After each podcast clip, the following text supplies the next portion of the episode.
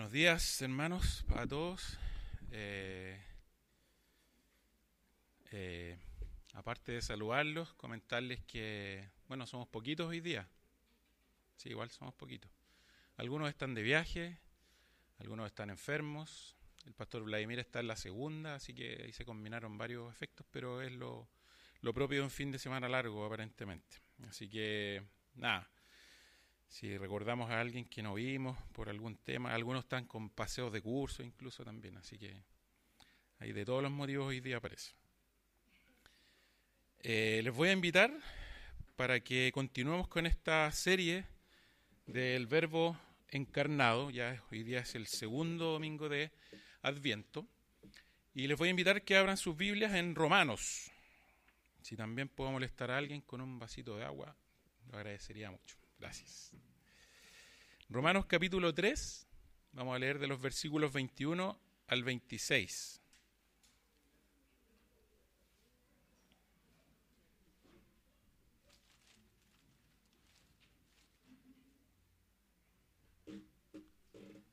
Voy a leer en la versión Reina Valera contemporánea, por si acaso. Romanos 3, versículos 21 al 26.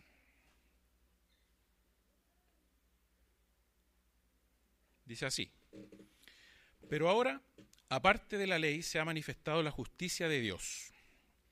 Y de ello dan testimonio la ley y los profetas. La justicia de Dios, por medio de la fe en Jesucristo, es para todos los que creen en Él. Pues no hay diferencia alguna, por cuanto todos pecaron y están destituidos de la gloria de Dios. Pero son justificados gratuitamente por su gracia, mediante la redención que proveyó Cristo Jesús, a quien Dios puso como sacrificio de expiación por medio de la fe en su sangre. Esto lo hizo Dios para manifestar su justicia, pues en su paciencia ha pasado por alto los pecados pasados, para manifestar su justicia en este tiempo, a fin de que Él sea el justo y al mismo tiempo el que justifica al que tiene fe en Jesús. Tengamos un momento de oración. Señor y Padre Santo, queremos rogar en esta hora que tú nos seas bendiciendo, Señor, que sea con mis hermanos abriendo su corazón, su entendimiento, su mente, que quites un poco el calor, quizás el sueño, el cansancio, y también limpies mis labios, Señor, limpies mi corazón, para que esta tu palabra, Señor, sea expuesta de manera fiel, Señor. Te lo pido en el nombre de Jesús. Amén. Bien.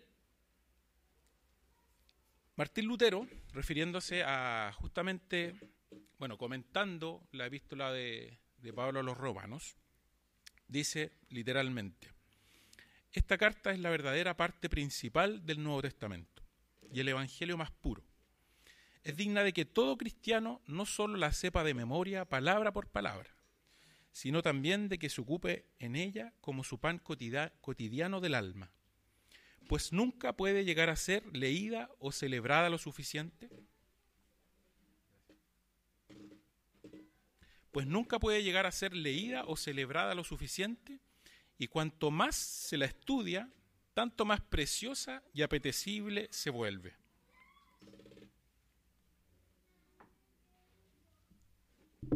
Me voy a correr un poquito porque hay un crujido aquí que me distrae. Uno de mis talk. Leon Morris, que es un académico del Nuevo Testamento justamente, dice particularmente acerca de este texto que acabamos de leer, que es Romanos 3, 21 al 26, él dice, posiblemente este sea el párrafo más importante que jamás se haya escrito. Cada verso y cada frase, en, perdón, cada verso y cada frase en cada verso están llenos de contenido teológico. Si se fijaron, y de alguna forma nosotros quisiéramos resumir este texto que acabamos de leer, está hablando de la justificación. Y la palabra clave en esta buena nueva, ciertamente, es justamente el justificar, la justificación. Y es el concepto clave de todo este párrafo, de estos eh, versículos. Así que podemos empezar por tener claro y tener un entendimiento de qué es lo que significa la justificación y qué es aquello que no significa.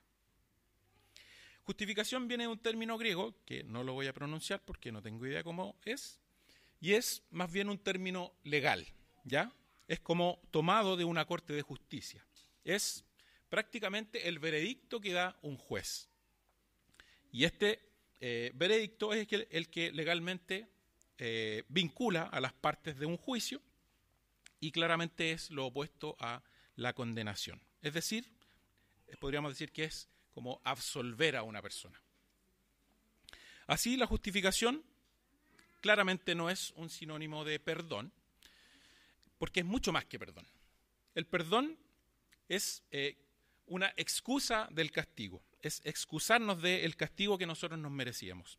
En cambio, la justificación es más bien ser declarado en una posición recta delante del Señor, satisfaciendo así completamente todas las demandas que nos pone el Señor. Ser justificado es el hecho de que Dios nos acepte tal como si nunca hubiésemos pecado. Y para hacerlo mucho más claro, supongamos que cualquiera de nosotros ha sido acusado de un delito. Nos llevan a juicio, somos culpables, pero el veredicto del juez es, usted es absuelto. Y si posteriormente de ese juicio a nosotros nos dijeran, oye, nos supe que te levantaron los cargos. No, no, no, no. No me levantaron los cargos. Me absolvieron. Es decir, como si yo no fuera culpable. Solo que en nuestro caso, Dios nos absuelve a pesar de que sí éramos culpables. De esa forma podemos resumir lo que es la justificación. Entonces, para ir meditando un poco en el texto, vamos en primer lugar a hablar de lo que Dios hace por nosotros, porque es Dios quien nos justifica. Entre los versículos 21 y 22. ¿Quién de nosotros se siente justo? Nadie, ¿cierto? Nuestra propia conciencia nos dice que nosotros somos pecadores y la Biblia también nos relata y nos dice que somos pecadores. Previamente, en Romanos, capítulo 1 del versículo 18 hasta el 3.20, justo hasta antes del que leímos, el mensaje principal es que todos estamos bajo el pecado, no hay justo ni aún uno, y aquí en Romanos 3:23 Pablo lo dice de nuevo, todos pecaron y están destituidos de la gloria de Dios. Entonces probablemente esta es una de las razones por las que hay tantas personas que con ese sentimiento de no ser justos eh, sienten quizás cobardía, indecisión, inseguridad, o simplemente esto les es indiferente, porque nos sentimos que no somos justos. Nuestra conciencia nos está condenando y la Biblia misma nos está diciendo que somos culpables. Y esto nos lleva, o lleva al ser humano a eh, simplemente quizás deambular por la vida. Quizás con desconfianza, quizás con desesperanza, con inseguridad, como decíamos, sin sentir quizás pasión por ninguna cosa, sintiéndonos ansiosos por lo que nos depara en el futuro, sintiéndonos inseguros. Pero vemos aquí en Romanos 3:21 cuando Pablo está diciendo, pero ahora, aparte de la ley, se ha manifestado la justicia de Dios. Y de ello dan testimonio la ley y los profetas. Entonces aquí Pablo de alguna forma está dando como un giro, un giro importante en la redacción propiamente de su carta, porque está hablando de que todos éramos pecadores y está dando este giro, pero ahora aparte de la ley se ha manifestado la justicia de Dios. Entonces, como decíamos, desde Romanos 1.18, ha estado demostrando que no tenemos justicia y por lo tanto estamos bajo el pecado, estamos bajo juicio, estamos destinados a la ira de Dios y a la furia de Dios. Pero en aquel día toda boca se cerrará y todos seremos responsables sin ninguna excusa. Entonces, nadie de nosotros se puede justificar delante de Dios mediante el cumplimiento de la ley, es lo que está diciendo Pablo aquí. Eso es lo que dice en el versículo 20, justo en el anterior al que leímos. Por las obras de la ley ningún ser humano será justificado delante de él. Así que, como ya entendimos, no hay nadie justo, ni mamá, ni papá, ni abuelo, ni adolescente, ni joven, ni anciano, ninguno. Nadie puede justificarse ante Dios con las obras de la ley.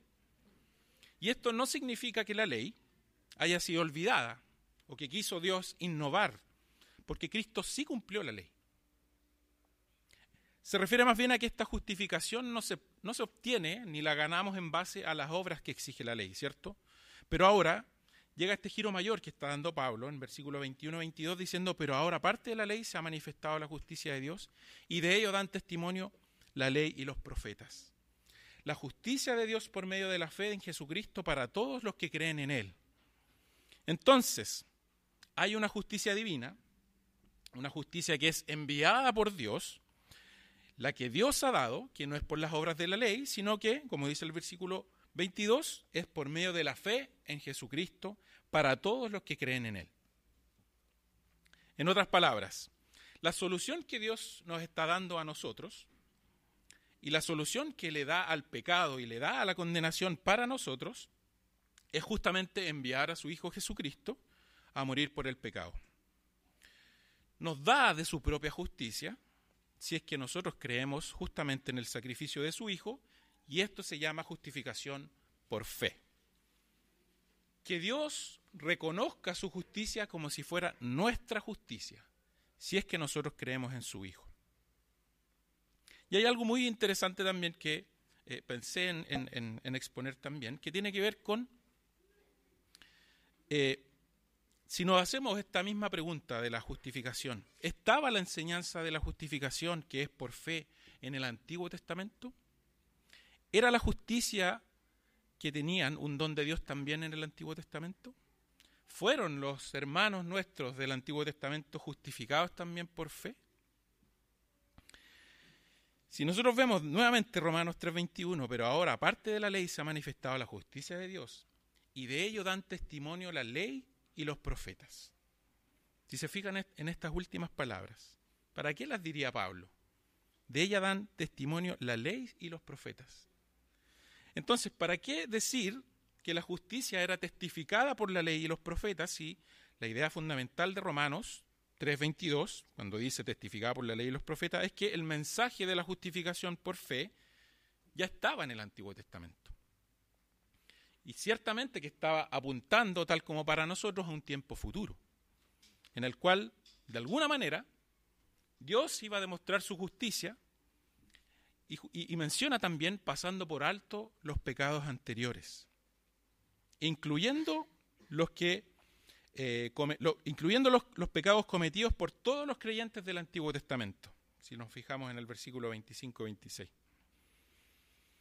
Entonces, este plan, esta firma de salvación que Dios eh, está teniendo, este plan que está teniendo, no es una, un plan innovado, no es que Dios se dio cuenta que lo había embarrado y cambió e innovó, ni que estaba improvisando. Dios, desde un principio, su propósito era revelar su justicia, esta justicia salvadora, enviando a su Hijo como sacrificio.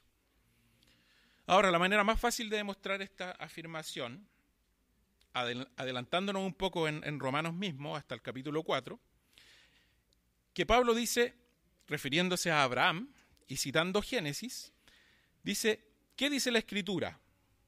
Creyó Abraham a Dios y le fue contado por justicia. Esta es la primera ilustración que Pablo utiliza en el Antiguo Testamento. Y luego en el versículo 6 hace referencia a David y dice, como también David habla de la bienaventuranza del hombre a quien Dios atribuye justicia sin obras. Y entonces también cita en Salmo 32.1, Bienaventurados aquellos cuyas iniquidades son perdonadas y cuyos pecados son cubiertos. Entonces, vemos que Abraham y David, es decir, Génesis y Salmos, están dando ya testimonio de la justicia que es por la fe. Aun cuando todavía ellos no conocían a plenitud que iba a ser por medio de la vida y la muerte de Cristo.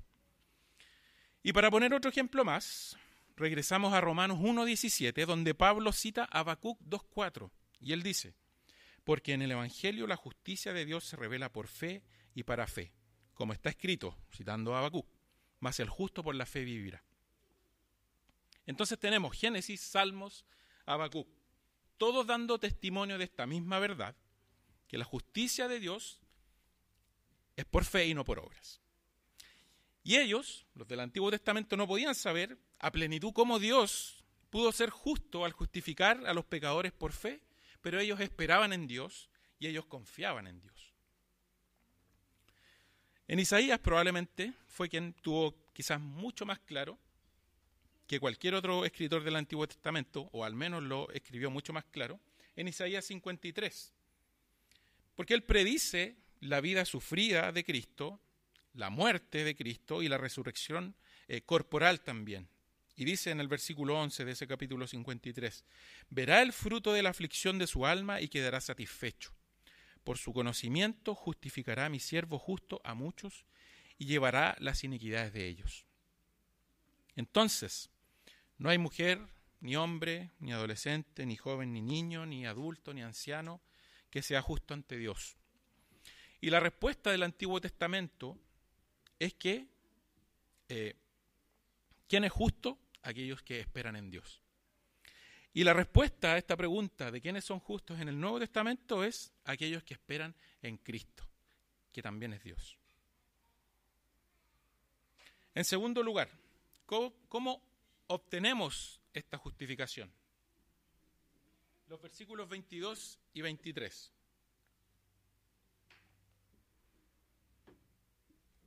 En el versículo 23, perdón que me manosee tanto, pero estoy súper acalorado y aquí hay como que se encierra el calor. En el versículo 23 se expresa una necesidad que es una necesidad universal de todo ser humano.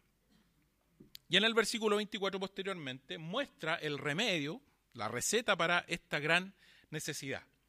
Entonces la enseñanza que nosotros vemos en estos dos versículos es más importante para nuestra propia vida que 10.000 libros teológicos que podamos leer y que el más erudito haya podido escribir para ayudarnos a resolver nuestros problemas. Cada versículo acá tiene una palabra de Dios expresada acá por medio del apóstol Pablo. Cada palabra nos dice cuál es nuestra verdadera condición como seres humanos y cada una de estas palabras nos dice lo que ha hecho Dios para salvar a aquellos que depositamos nuestra confianza en Jesús. Muchos que dicen ser cristianos son muy débiles, eso es una realidad. Andan por la vida parecidos a los incrédulos incluso. Viven así porque como una persona que no quiere recibir este mensaje, oh, gracias, se notó la diferencia. Igual es como harto aire. como que se me seca la garganta. queda poco en todo caso. Entonces, muchos de nosotros incluso nos podamos sentir débiles. Y ver este mensaje, el mensaje de esperanza, y es de alguna forma este brazo que se puede extender hacia nosotros cuando en una piscina nos estamos ahogando. Y rechazamos esta verdad. Entonces el versículo 23 expresa esta necesidad universal, por cuanto todos pecaron y están destituidos de la gloria de Dios. Todos hemos pecado, sin excepción, y este fue el tema de Romanos 1 al 18 hasta el 3.20, como les decía. Y la mejor manera de comprender el significado de estas palabras es volver justamente a lo que Pablo ha dicho en el capítulo 1, en el versículo 18. Y él dice, ellos no aprobaron tener en cuenta a Dios. ¿Qué quiere decir esto entonces? La imagen que tenemos es que todos hemos pecado, ciertamente, y que ese pecado es esencialmente rechazar a Dios. El pecado, hermanos, tiene que ver con Dios. No es fundamentalmente que nosotros eh, iramos a alguna persona, porque ciertamente las vamos a herir con nuestro pecado. El pecado es inicialmente y fundamentalmente deshonrar a Dios. Es menospreciar su gloria. Al no confiar en Él y no atesorarlo por quien es, no lo queremos como el cimiento y el centro de la vida que debe ser. Entonces, ciertamente, cuando nosotros pecamos, amamos otras cosas más que a Él, y con otras cosas hablamos aquello justamente con lo que Dios nos bendice a nosotros un hogar, un trabajo, una familia, hijos, algún bien material, nuestros estudios, etc. Y de esta forma nosotros hemos tratado, tratado a Dios y a su propia gloria con indiferencia y le hemos dedicado una muy pobre atención, quizás incluso a los fines de semana, cuando venimos acá al culto. Le damos una atención débil, una atención tibia, creyendo con que al venir al culto estamos a cuentas con Dios. Existe por lo tanto un inmenso problema para cada uno de nosotros, o existió un inmenso problema, que es cómo nos poníamos nosotros a bien, cómo nos poníamos a cuenta con Dios, cómo nos salvábamos de esta condición pecadora que deshonra a Dios y estamos ciertamente condenados. ¿Cómo nosotros vamos a ser aceptados alguna vez en la eternidad por Dios cuando todos y cada uno de nosotros hemos despreciado tan profundamente ese amor? Y la respuesta está en el versículo 24. Y lo maravilloso de este versículo es que aborda totalmente lo que Dios ha hecho para salvarnos.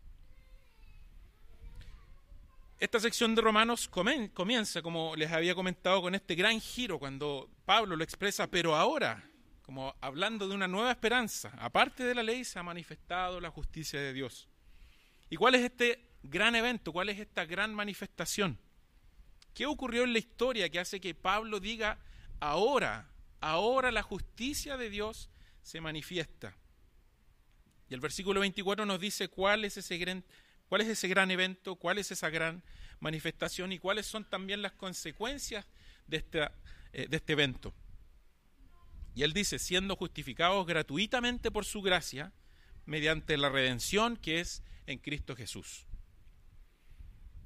Y aquí podemos considerar, solamente en este, en este versículo, cuatro frases que son muy relevantes de acotar. Y la primera frase es que habla de que somos justificados. La segunda, o palabra más bien, es que es gratuitamente. La tercera, que es por su gracia. Y la cuarta, que es mediante la redención que es en Cristo Jesús. Entonces él dice, son justificados.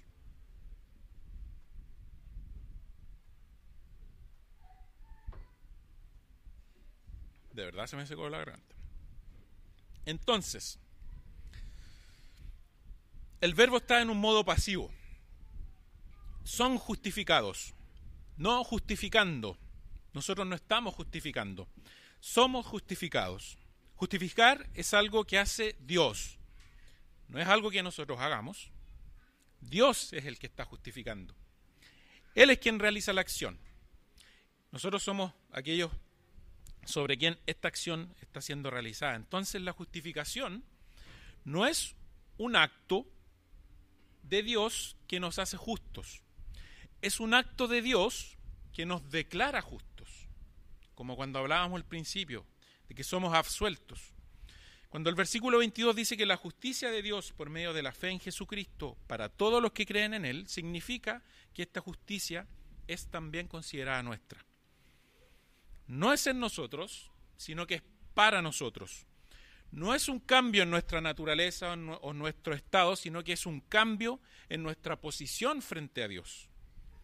No es lo mismo que la santificación, porque la santificación tiene lugar dentro de nosotros y cambia nuestro carácter, ciertamente. La santificación es el obrar del Espíritu Santo gradualmente en nosotros, cambiando nuestro carácter, amoldándonos a la imagen de el Hijo Jesucristo. En cambio, la justificación es el acto de Dios en el que de una vez por todas y para siempre nos declara justos ante Él mismo, ante su presencia. La segunda palabra en este caso, que es gratuitamente. este gran acto, esta gran manifestación para nosotros es gratuita. Es la frase que sigue en el versículo 24. Así que somos justificados de manera tal que no podemos pagar por nuestra justificación. No podemos comprar nuestra justificación. La justificación es un regalo, es gratuito. No hay ninguna manera en que nosotros podamos pagarla. No la podemos comprar, no la podemos canjear, no la podemos arrendar, nada. La acción de justificación de Dios es gratuita. Luego dice, por su gracia, la tercera frase. Y esta verdad de alguna forma tiende a, estar como subrayada son justificados gratuitamente por su gracia. Esta es una de las palabras más importantes en las cartas de Pablo. No es porque yo las haya contado, sino que del texto que estudié para preparar el sermón, cuenta 95 veces la, la palabra gracia utilizada por Pablo. ¿Y qué quiere decir aquí? Que el acto de justificación de Dios es por su gracia.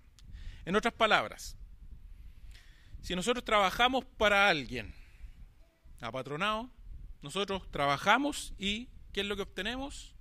No es gracia, ¿cierto? Obtenemos unas luquitas, un sueldo. Si nos relacionamos con alguien y tenemos una relación laboral y trabajamos para esa persona, lo que, lo que nos llega es un sueldo, no gracia. Entonces Dios no puede quedar endeudado por nadie. Como dice Romanos 11:35, ¿o quién le dio a él primero para que le fuese recompensado? La respuesta es nadie, ciertamente. Y esto es, continuando en el versículo 36, porque de Él y por Él y para Él son todas las cosas. Entonces, ¿cómo opera esta gracia? ¿Cómo puede Dios declarar a un pecador justo? Si no estamos pagando ni estamos trabajando por esa justificación, ¿en qué se fundamenta? ¿Cómo puede estar bien justificar a un pecador? Y luego respondemos estas preguntas con la, con la frase que continúa, que es mediante la redención que es en Cristo Jesús. Entonces, ¿qué significa esto de la redención? Acá, literalmente, lo que está queriendo decir la redención o el término mismo es liberación a un costo o salvación por un pago, el pago de un precio. En otras palabras, la idea de la redención es la liberación o salvación por medio del pago de un rescate. En la redención, la liberación o la salvación de alguien se obtiene por medio del pago de un rescate. Ciertamente un pago que no hacemos nosotros. La redención es en Cristo Jesús porque Jesús mismo es el rescate. Él da su vida para que nosotros podamos tener esta liberación, esta salvación. Entonces somos justificados gratuitamente por su gracia mediante la redención que es en Cristo Jesús, así que la justificación es la declaración de Dios haciéndonos justos ante Él. Y si no podemos pagar para obtener esta gracia porque es gratuita, y no podemos trabajar por esto porque es por gracia, y si fuimos rescatados por la redención que es en Cristo Jesús, entonces, ¿cómo nosotros obtenemos esta justificación? Lo dice el versículo 22. La justicia de Dios por medio de la fe en Jesucristo es para todos los que creen en Él. Esto nos lleva al tercer y último lugar. Dios es el justo y el que justifica.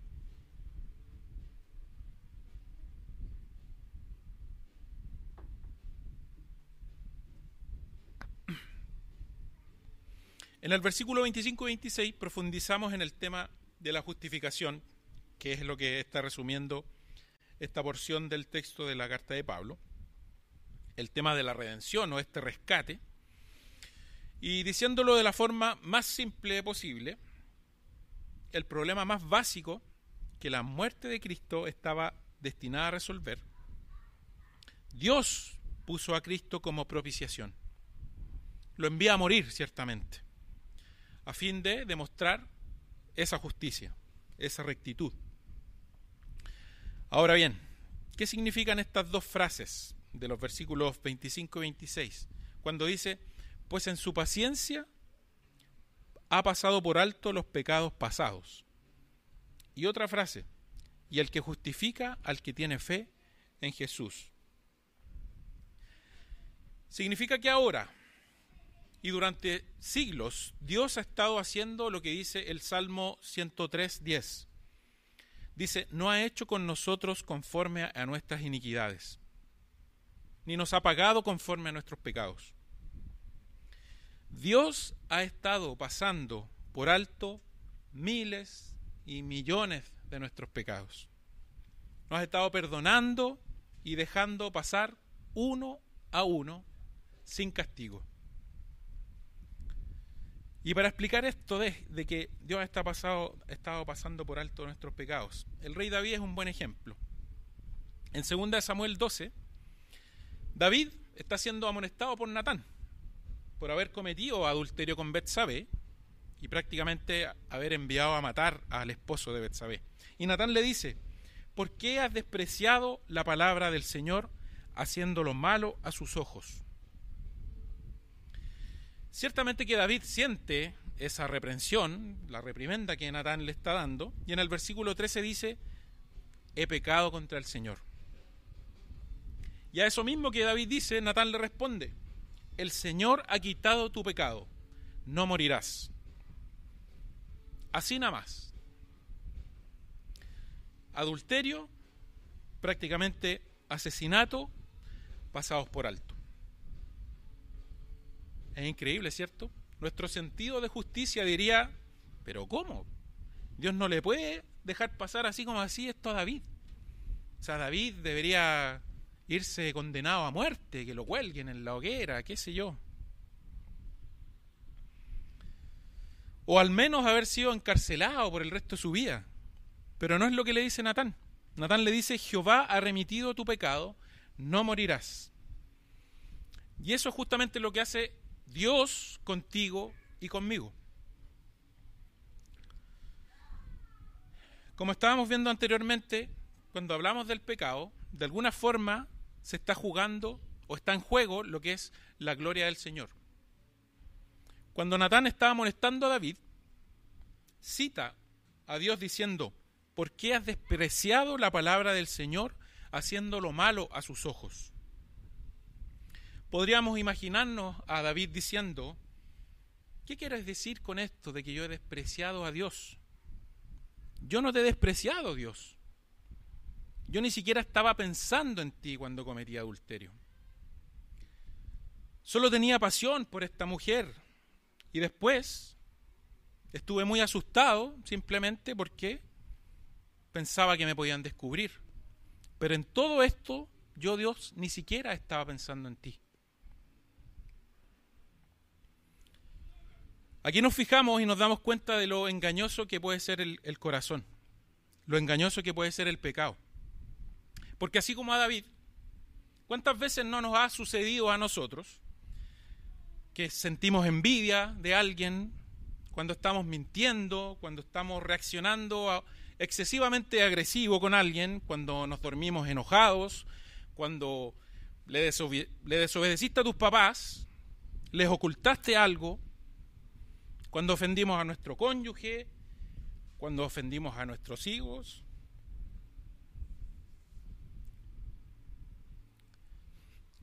cuando fuimos orgullosos.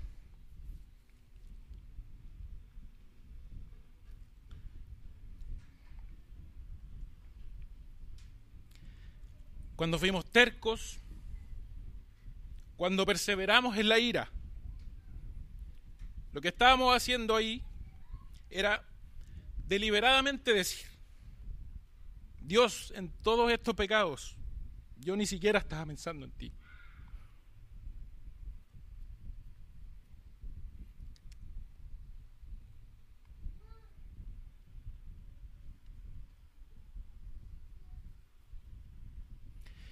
ni siquiera consideré ofenderte a ti.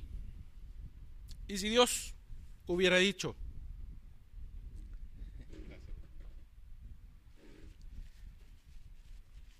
si Dios hubiera dicho, este Dios que es el creador del universo, quien diseñó el matrimonio, quien es la fuente de nuestra vida, el que justamente nos mantiene con vida, el único Dios, el Señor, el yo soy. Si él hubiera dicho, ni siquiera pensaste en mí. Sí, David. Es justo eso a lo que me refiero. Me menospreciaste. Todo pecado, antes de ser un daño a nosotros, entre nosotros, a las personas, es justamente lo que hablábamos, es un desprecio a Dios. Todo pecado es una preferencia por nuestros propios placeres en lugar de tener ese eterno gozo que produce la comunión con Dios. David menospreció la gloria de Dios.